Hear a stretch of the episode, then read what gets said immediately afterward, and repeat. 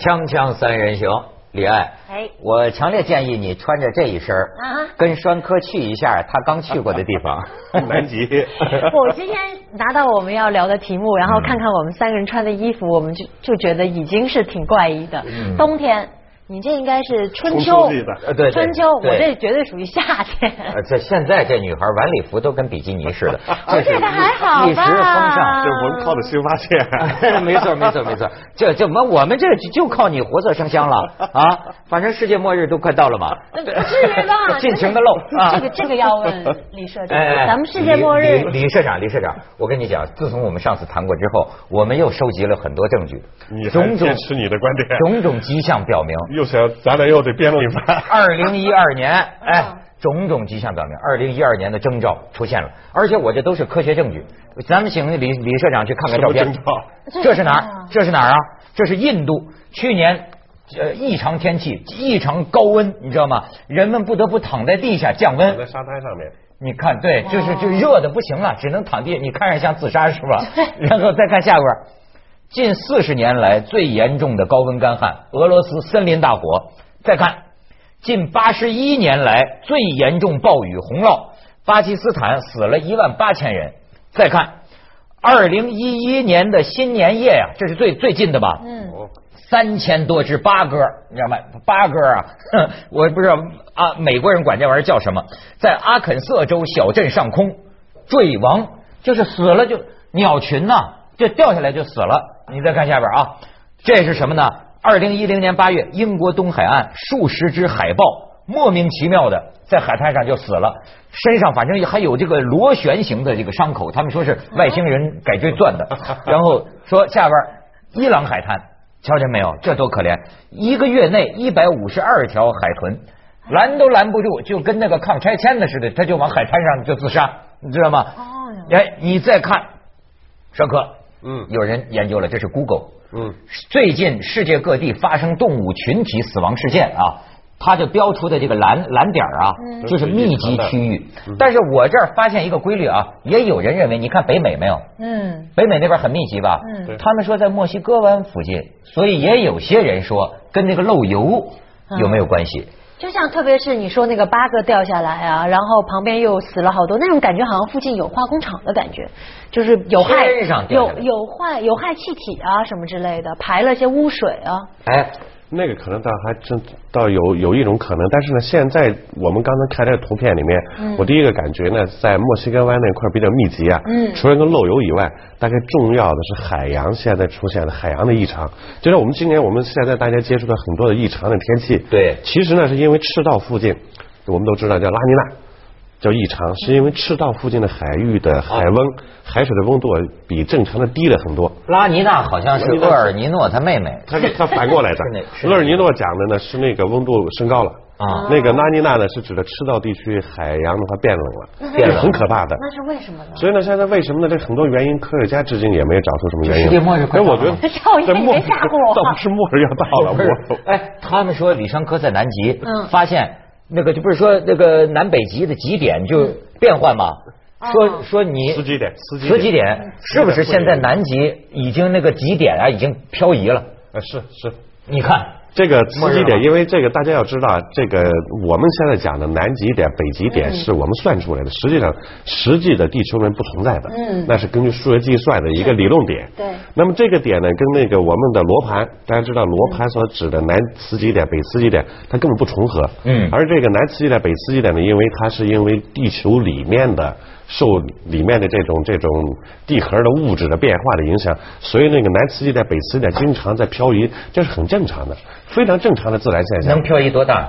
漂移的幅度，比方说现在应该在七十多度，它有可能漂移到五南纬五十多度啊、八十多度都很正常。嗯而且在地质历史时期啊，出现过倒转，也就是现在的南极变北极，对倒过来那不是大灾难吗？这个倒不见得，不见得，因为历史上也并没有发现说南磁极点、北磁极点漂移了或者倒转了，对地球上生活的这种生物带来什么灾难性的影响，至今没有明确的证据。但是那个候鸟是靠这个磁极导航的嘛嗯，它会不会突然一变鸟，咵反向？飞它是从南极到北极，它其实实际上是一样的。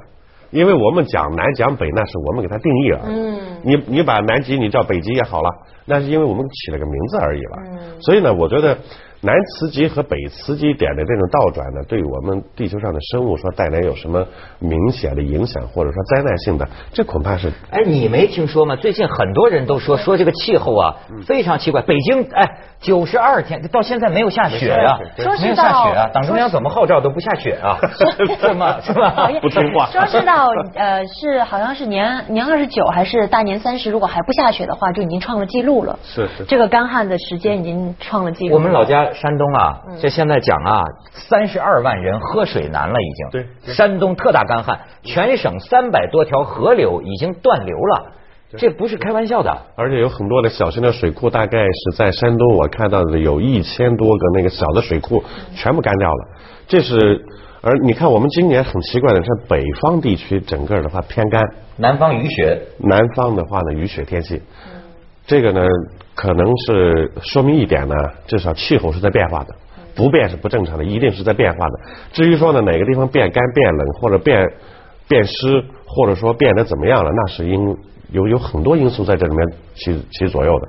那可能一想到气候变化都讲的说变暖、变冷，至少说呢，我觉得。对于变暖的这种这种警惕啊，我们是需要的，因为全球变暖的是基于一个假设，一个非常著名的假设。就科学家说，全球气温上升两度会带来什么影响？要降低两度又会带来什么影响？科学家发现，要是温度上升两度带来性的灾难，对我们人类的这种破坏性，比全球气温下降两度带来还要大。这是引引起我们人类的警惕，因为人类是一个趋利避害的动物。嗯。我们一看，哇，那我们人人能不能做点什么事啊？我们发现。如果说要，我们知道未来如果要变暖的话，你大家听着，我讲的是如果是个假设，嗯，要变暖，我们人类又能采取点办法，好，那我们现在行动起来。因此呢，变暖是基于一个假设，它不是事实。我们一定要分清楚，科学假设跟我们行动纲领是两码事儿。但是现在至少说，我们看到的在很多地方并没有真的没有变暖的迹象，比如我们去南极看到的，哎，你的南极有在变暖的迹象。南极看到大量的还是应该说还是在正常，还是一个趋于变冷的一个过程。这全球的气候的走整个的走向是在变冷的。我们现在处于一个冷的周期，在一个冷的周期里面，它会有变暖，有什么有这种上下的这种震荡。你觉得现在总体上还是变冷？这是全世界科学家都都承认的。我们是处于一个很长的冷周期里面。你这个整个一个冷周期里面可能会出现这几年。暖一点，那两年更冷一点，这都很正常。但它总的趋势，气温是在降低的，这是我们这是我们以前一直没听过的理论啊。比方大家说的南极，嗯，用用了一很多说南极的冰山怎么样了，但实际上南极的冰山，它的寿命就是这样。它当从冰从冰盖里面分离，然后掉到海洋里面变成冰山的时候，那就意味着它的生命开开始倒计时了。那么有人用一些北极的什么北极熊长途跋涉去寻找食物来说证明它生活艰难了，其实恰恰一点，北极熊是全世界最孤独的一个大型的动物，每五百平方公里范围内只能养活一头北极熊，所以你想一想，百平方五百平方公里才能养活一头。他得吃多少啊？他因为五百多公里匮乏，没有食物没没吃的，他只能就是天天就想办法。他唯一的他活着的价值就是找吃的，所以他跑很远。你说你说他每一次觅食，他跑个几百公里，这很正常，非常正常，并不足以来说一头北一头北极熊的生活状况，一个冰山的变化的状况能证明说变冷了或者变暖了。根本站不住脚。说实话，冰山啊，这离我们有点遥远。但是火山我有点害怕，因为现在网上有说那个黄石公园里头的那个最大的那个火山，说是它有要爆发的迹象，说是二零一二还是什么？这也有人支持你的论点啊。对对对，说那个如果它一旦爆发的话，三分之二的美国国土都将在火山灰下。我跟你讲，就美国人，你你还别说，美国人好莱坞拍电影不是像中国那么瞎编的，他哪怕拍一个幻想的。他有他的一些，有些东西也瞎编，是吗？哎，不是，你你比如说，你像那个《阿凡达》，人家要拍一个这个，人家瞎编到不瞎编的程度，都专门出一个词典。你知道吗？这个导演呢，十年的功夫，把这个星球上所有的生物，他能编成一个词典，而且这个语言是真的。他找一个研究语言的教授，就发明了一种语言，不是胡说的。同样，二零一二，他们说也有根据，当然可能不是你们这种科学家认可的根据了，但就像你刚才说的，这个是吗？这个是是火山黄黄石公园这事儿。啊，黄石公园它的火山呢，它本来就是活火山，它经常会有间歇性的喷发。至于说是不是二零一二或者过几年怎么样，有多大规模的喷发，这个恐怕现在也仅是一家之言而已了。因为那是活火山嘛，它是经常在但说是最近活动的特别的这个再频繁一点。啊活跃，然后说是那个有可能。谁闹的有可能但是你说像你刚才所讲的，说那个如果它喷发的话，火山会影响美国的三分之二的国土，那就是意味着它的喷发的规模很大，那是巨大的一个喷发对对对对。恐怕这个至今也没有见到有这种这方面的专业团队有这样的一个中国人民良好的愿望而已。这 三人行，广告之后见。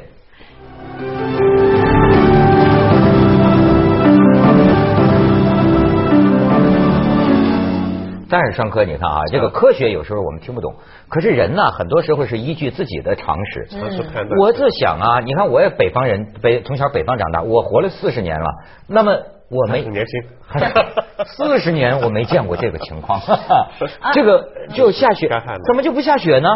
这过去我小时候从来没有这样的事呢，那为什么呢？是跟我们这个什么呃干嘛嘛？人类活动造孽有关吗？而且而且你没有发现，所有的历史啊，在有重大事件发生的时候，你看那个历史写历史书的人都会在之前先说天气异常，天气怎么样多少多少年呃多少多少天没有下雪，或多少多少天没有下雨，或者是下了多少天雨之后发生了一些什么重大的人类的一些历史事件。没错，那那天 那天有个那那那天有个信佛的那个朋友还跟我说呢，说听说净空法师说他那个今年准备去了西方极乐世界了，啊。那就哎就是说佛佛教里面是有讲这个东西的，就说有感应，比如说呢这个嗔恚就是这个人呐生气啊火，那个感应就是火灾，或者至至少不下水。不，我觉得肯定人会受这个天气影响，改变心情。哎，所以没准在最终看不见的某一点上啊，嗯。人事是和自然会有联系的，会有信息交换的。当然，你说人对自然有多大的影响？我觉得自然对人会有很大的影响，因为人我们是作为自然的一个一个分子了。嗯但是说人类活动推动了地球上的像现在这种气候异常这种变化，我说这这这是不可信的。人没那么大的力量，人类没有那么大的力量。我们？说改天换地，他我们跟那些环保 NGO 打对台，就是老是这么说。这是不是这是一个时间尺度的问题和空间尺度的问题？比方说我们现在所处的这个房子，嗯你看我们人多厉害，本来人家原来这是农田，我们给它盖成房子，变成我们的演播室了。你在这个空间尺度上，这个人很厉害，了不得啊！对明天你可以把它拆了，再改成什么豪华的宾馆、别墅，你看看人多厉害。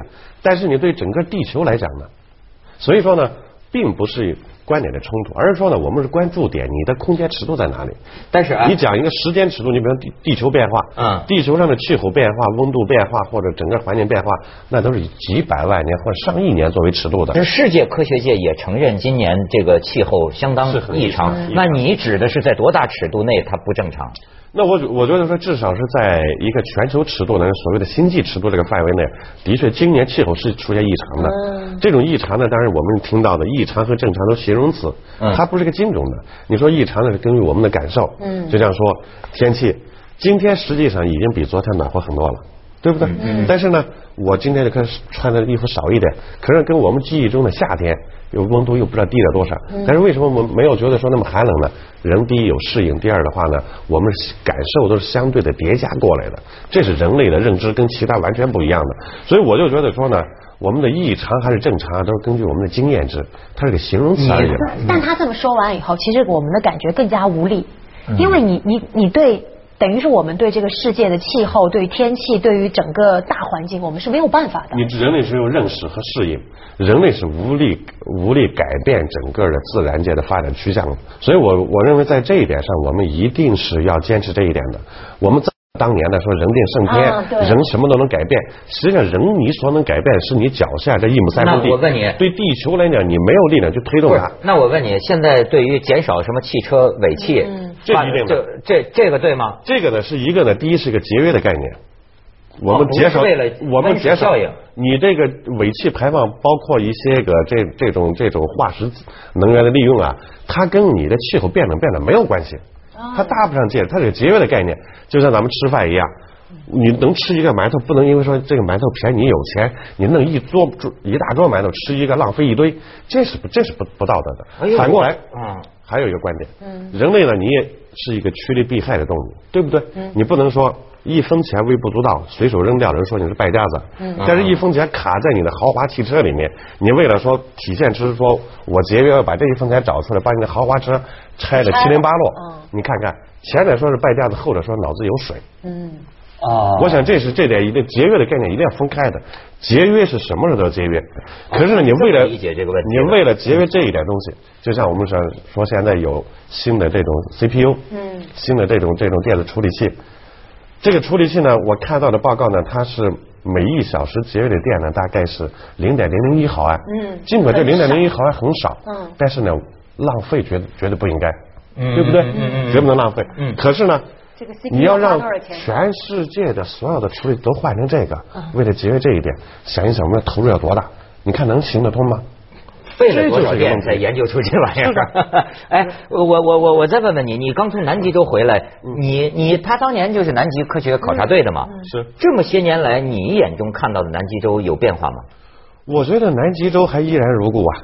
南极洲那个冰雪的累积，尤其雪的累积还继续在加强，并没有说减少的趋势。因为我们看到了有大量的照片，我们看到了在西南极，当然我们这次是主要在西南极地区，像一些一些岛屿，我们用冲锋舟啊上过很多岛去看。啊那个这这么多年累积那个雪，一层一层都在加厚，那说明它并没有明显的说变薄了，或者说累积少了。因为雪的累积多了，冰是由雪转化来的，你没有雪怎么可能有有冰呢？对吧？啊所以我们现在呢，特别要纠正的一点呢，大家呢，第一呢，我们是不能说你看见一个冰山在消融，你就说哀叹在气候怎么样变化了。它本来那个冰山掉到海里面，它的寿命就是有限的，它掉到海里的目的就是为了加入全球水循环，它自己的最终下呢一定是消融掉的。但是其实像我们很多时候听到什么全球气候变暖啊，然后冰山在消融啊，那个北极熊很很艰苦啊什么的，是其实对我们是有正面的作用的。比如说我们觉得我们要节约一点啊，我们要环保啊，嗯我们要对自己的行为做出些约束啊。但刚才李社长说完以后，我觉得自己很无力。其实我干这些东西对帮助北极熊一点用都没有。当然还还是有用的。在这点的话，我还真我真是特别的赞成或支持你们这样的一些参与到这种社会公益行动里面，因为包括我本人，我现在也加入这样的活动。嗯比方说，绝对的让周边的人。包括一些亲戚朋友、周边人，再也不要去吃这个什么鱼翅之类的。嗯我们都加入进来了，因为我觉得我们尽管说我们人人类啊，我们力量很小，我们所谓的无力回天、无力推动地球朝东转还是朝西转，嗯。这点人类是没有力量的。但是呢，我们就要在我们力所能及的范围，首先我们要减少浪费，减少不必要的这样的一些奢华生活，嗯。减少对于这种资源的这种，包括对环境的污染，这一定是要有的，因为这最基本的是一个节约的概念，一定要有的。节节制，所以你看啊，过过去啊，我有一个理解啊，过去这个什么太上感应篇里头一条叫万恶淫为首，对吧？他后来人家说的啊，就说你这个难道说这性怎么就成万恶呢？后来我就哎，我有我的一个理解，淫这个字啊，在古语里边还当一个什么讲过分。呃，过分。比如说滥施淫威，不是说你发什么很色情的脾气，而是说你发了这个过分的，就淫淫威，你知道吗？哎，所以呢，我觉得是万恶呀，以这个过分不节制为首。哎，这个理解，咱们接着广告，之后锵锵三人行，广告之后见。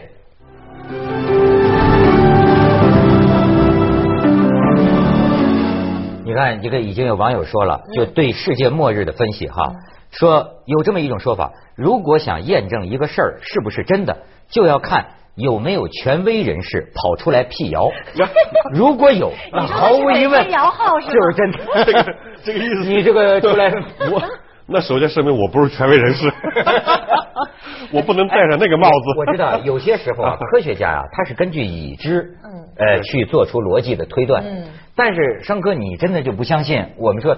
我们未知的东西更多呀，嗯难道不可能说大自然夸它一下子就是末日到来了吗？所谓的你有这这就所谓的突变。突变，对啊但，突变的话呢，在在地质历史时期的话，曾经有过。比方说，现在对于恐龙的绝灭，对呀灭绝，那有些科学家认为那是一个突变，一个自然的突然的一个一个变化。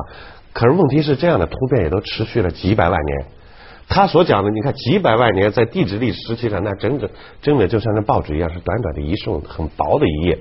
对人类来讲，几百万年，我们人类出现还没这么久老久。嗯。所以说，这就是个尺度的问题。你是放在地质历史时期几百万年，就是突变；放在对于我们人类来讲，那不得了了。几百万年，我们这生生活了多少代？哦，就是自有人类以来啊，其实咱们在地球历史上占的时间是个很小的尺度，是吧？但是我想问一下，我们二零一二的那部电影里头有讲到怎么应对这个，就是如果是变成有大的这个灾难的话，他。造了一艘一艘船嘛，船，对对对对，然后在深海里头，然后可能能够看过去，你觉得这靠谱吗？不太靠谱，而且那个如果有这样的突破的话，这也没有那个片子做的很好，但是那仅仅那仅仅是个艺术片，它就是艺术而已。不是种种迹象表明，不是它跟这个实际的东西它没有什么关联。哎，种种迹象表明，当年人类。呃，或者说是这个肯定遭遇过大洪水，非常大。你看圣经啊，包括中国古代啊，什么精卫填海的这个传说，大禹治水啊，大禹治水，他们说这个先民的记忆啊，说明很古的时候曾经有过大洪水。而且的确是就是在距今大概应该是七八七八千年以前的那个时期，因为的确在你看在我们中国的历史上，像你刚才讲的一样，有过这样的传说，我们后人把它作为传说，在圣经里面。在很多的，比方说在以色列很多典籍里面，记得那记录那一段都是都有吧？有这个。但是现在咱感觉目前的情况是大旱为主啊，是北方旱，南方南方涝。哎呦，这个怎么办呢？你要如果说我们人类我们是个超人的话，你从地球以外一看，也许地球上整个的地球表面的降水量没有变化，只是搬家了，应该。